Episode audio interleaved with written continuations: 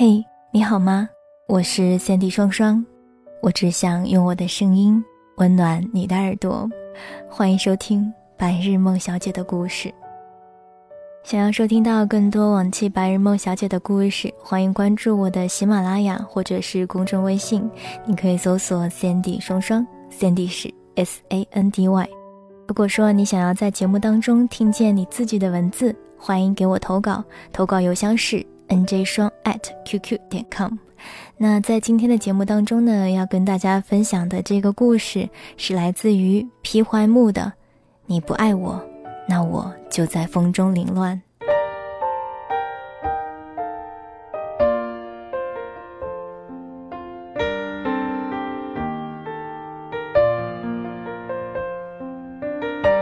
可乐知道荷西喜欢自己，荷西也知道。可乐喜欢自己，可奇怪的是，两个人都对外声称他们没有在一起。这两个很作很作的人都在等一个莫名其妙的机会，看看到底谁沉不住气，看看到底谁沉不住气，或者是老天会不会让他们不按照原本的套路来出牌。可乐对荷西说。你真的是贱到爆，从来没有一个男生从心里贱到嘴上。荷西说：“哼，那还不是跟你学的，我这儿都还是皮毛，你从里到外都见到了一个新高度。”可乐个子不高，长得也不算漂亮。荷西个子不高，才华也不算出众。他们本就不是传说中的郎才女貌，不过呢，他们倒是对彼此的情况都一清二楚。奇怪的是，并没有嫌弃彼此，两个人就是经常对彼此毒舌，也很少真的去挖苦对方。荷西每次到可乐的单位找他，他一点儿也不害羞，可乐的同事就会说：“嘿。”你男朋友来看你了。可乐这个时候就会说：“你没搞错吧？这个是我姐妹儿。”荷西一般都不反驳，他一般去找可乐都是领导安排他去可乐的单位办业务，偏偏可乐就是那个联络员。自从把荷西调整到联络员岗位上以后，领导发现。他们单位的很多业务都办得很顺，当然了，可乐也会去河西单位办事情。领导这个时候就会一脸坏笑地对河西说：“哟，女朋友亲自驾到啦。”河西也不会反驳。可乐就等他领导走了以后质问河西：“你就不知道跟他说我不是你女朋友吗？”河西说。我又不吃亏，干嘛撇清？可乐被荷西气得吐血。私底下两个人也经常会碰到，偶尔逛商场，可乐看见愣头愣脑的荷西，就会嘲笑他：“你一个大男人还逛商场，要买裙子吗？”荷西说：“商场打折，我能不来凑热闹吗？有免费空调吹，在家多费电呢。”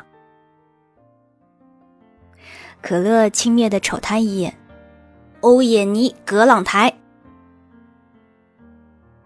偶尔，两个单位的年轻人聚餐也会碰面，荷西就会在大家的怂恿下坐到可乐身边。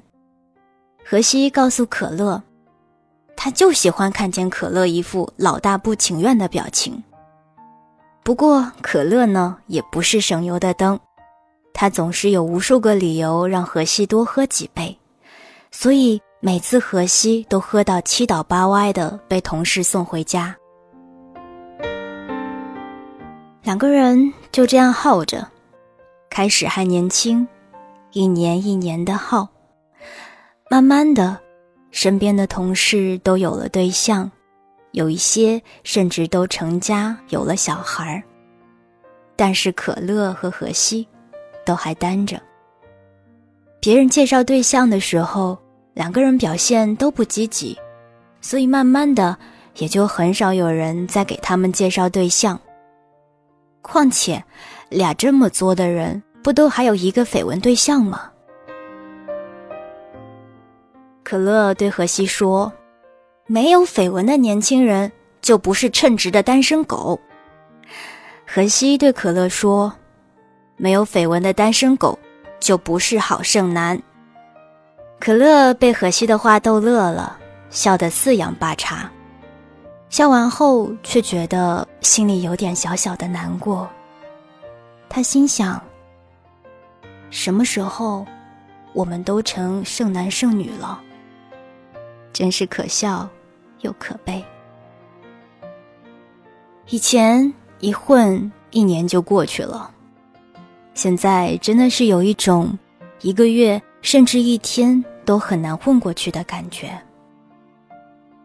啊，年轻真好啊！可乐感叹。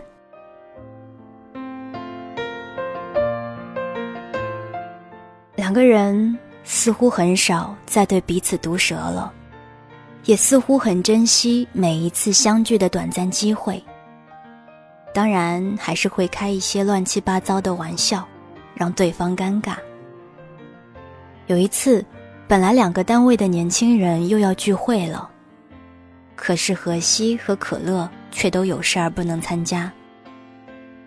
可乐说：“我家里有事，亲戚来武汉了。”荷西说：“领导让我去陪一个重要的人。”两个人都还暗自庆幸，起码。不会被同事们取笑了。没想到那顿饭真的是让可乐大跌眼镜。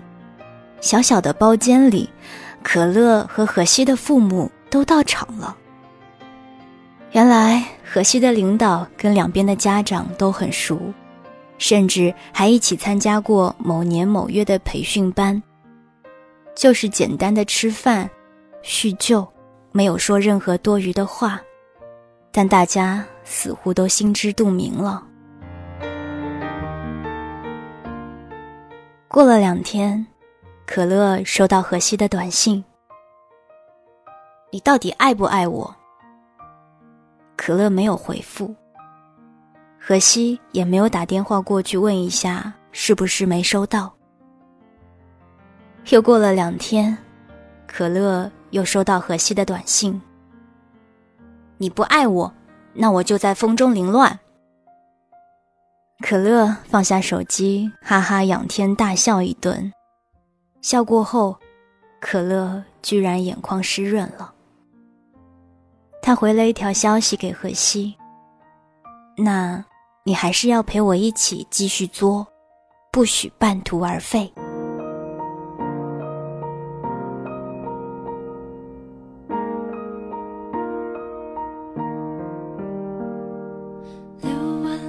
最后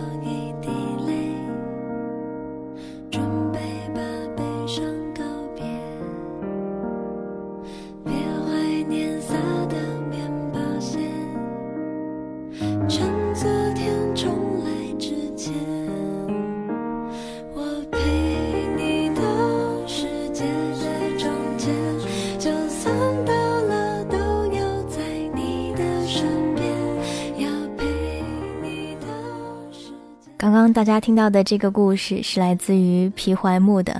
你不爱我，那我就在风中凌乱。如果你喜欢这个作者的文章的话，记得关注他的新浪微博皮怀木的窝。那关于作者的具体信息，我会写在节目的简介当中。